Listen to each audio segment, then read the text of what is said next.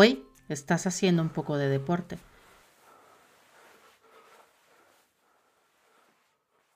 Y decides aprovechar un poco el tiempo para escuchar uno de tus podcasts favoritos, El Duelo Tic Tac.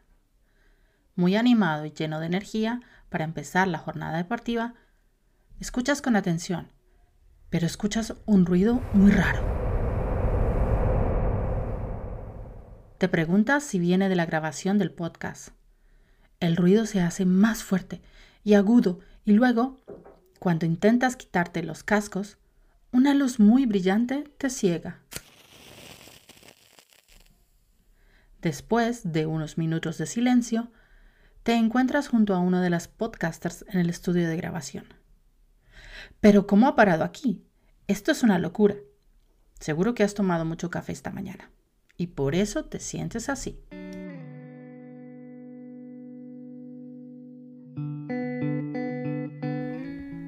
Impresionado, asientes con la cabeza. Pues empecemos. Te voy a dar algunas ideas y pautas. Pero para saber si lo has entendido bien, tendrás un formulario de Google. Sí, sí, míralo aquí. Después de cada punto tendrás una pregunta, una prueba, que te ayudará a escapar de este escape room auditivo. Te recomiendo que lo tengas a mano. ¿Te animas?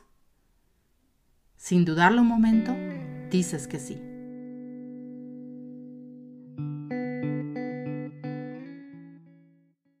Uno. ¿Lineal o no? Piensa si vas a crear un escape room que te lleve de prueba en prueba. Para hacer la siguiente, tendrás que haber solucionado la anterior. Si lo haces lineal, verde podrás usar la función que permite ponerle una clave a cada folio. Una de las alternativas más fáciles es crear con Learning Apps y allí, en el mensaje amarillo, en el mensaje de despedida, ponerles un mensaje de felicitación, que en este caso será la clave para el siguiente folio. Cuando insertes la actividad, podrás crear ponerle la clave rojo. La clave escogida al folio siguiente. No olvides que para que esto funcione deberás escoger el modo de navegación que lo encuentras en la parte inferior del panel de creación. Si los colores intrusos has escuchado, la palabra anterior te ayudará.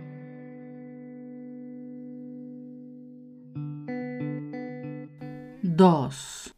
Si alguna vez has escuchado hablar de la teoría del FLUJO, entenderás lo importante que es crear un entorno adecuado para que el jugador no se quede atascado, ¿no? Eh, pues por eso es importante saber si los jugadores van a realizar el juego de manera síncrona o asíncrona. Y tú, como GAME, les vas a ayudar de manera síncrona con pistas o con preguntas. Y así podrán avanzar. Sin embargo, si es asíncrono, deberán tener las pistas en cada prueba.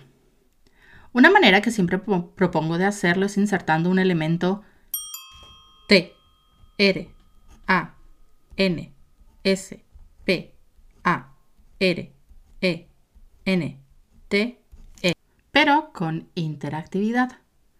Dentro de la interactividad incluyes textos o imágenes que los eh, apoyarán muy fácilmente.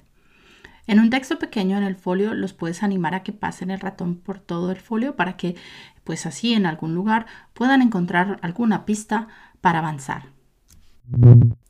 Si a las palabras deletreadas atención has prestado, la respuesta habrás rescatado. Atención, el orden de los factores sí afecta al resultado. 3. Si estás pensando en llevar uno de estos juegos a tus clases online, te recomiendo que lo hagas de diferentes maneras, dependiendo de la cantidad de algunos de los alumnos que tengas, perdón. Asegúrate de que tienes la opción de compartir pantalla para todos. Si lo estás haciendo, por ejemplo, con Zoom.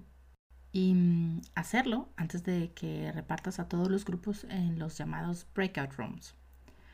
Si los estás haciendo con un grupo, por ejemplo, de no más de cuatro personas, yo en mi caso, pues suelo hacerlo en pleno, es decir, no los divido en grupos. Em, y tú como Ken Master puedes estar ahí mucho más activo apoyando.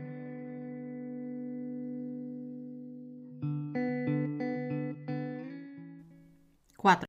Ahora vamos a pasar a los mecanismos de juego de un escape. Un escape normalmente tiene una estructura secuencial eh, que implica estas fases. Por ejemplo, primero tenemos una fuente de información, luego el estudiante gestiona esa información que ha recibido eh, para buscar la solución, luego introduce la información y luego obtiene la recompensa en forma de clave para seguir o para dar el siguiente paso. En Geniali puedes introducir fotos, textos, videos y audios como fuente de información. Para apoyar este input en la fuente de información tienes la opción de esconder objetos o, de quitarle, por ejemplo, eh, visibilidad, de ponerlos transparentes. Otra opción es poner una foto y solo dejar visible una esquina Luego activas la manito que le va a dar movimiento y cuando el estudiante esté en ese folio, la puede arrastrar para completar la información. A veces hay cosas que sobran.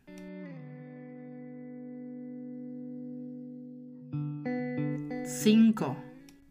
Un escape room puede ser lineal o abierto o en estilo sandbox aunque esta última es eh, más típica para los eh, llamados breakouts, para donde el objetivo final es abrir una caja. O también pueden ser de trayectoria. ¿Y qué quiere decir esto? Eh, aquí se tiene que vencer una serie de pruebas para llegar a encontrar la clave de un punto medio o un candado medio en una fase segunda, por ejemplo. Este candado nos lleva a otras pruebas y estas pruebas a un último punto final o un candado final. Mm, yo creo que te lo tienes que imaginar como una pirámide, pero una pirámide invertida. En Geniali puedes recrearlo fácilmente en la primera página.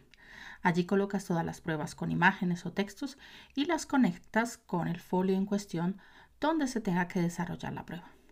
Luego pones en cada folio un enlace en la página central. Es como si esta página central fuese la estación central de autobuses.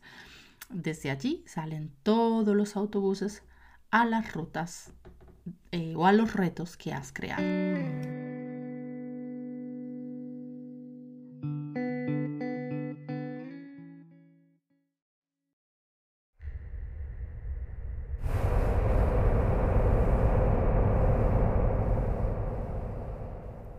Has logrado escapar y descubrir trucos de esta potente herramienta.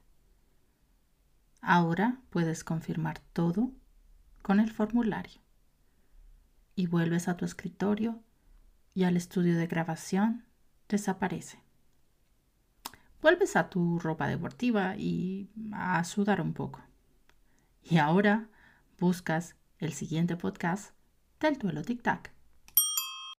Bueno, bueno, y hasta aquí este episodio con cinco ideas básicas para trabajar escape rooms utilizando la herramienta Geniali.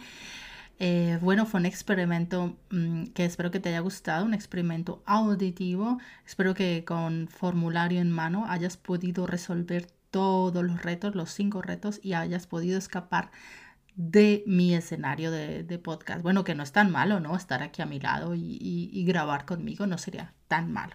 Así que nada, nos vemos en un próximo episodio. Muchísimas gracias por escucharnos y por acompañarnos más a María y a mí en esta aventura del duelo TikTok. Adiós.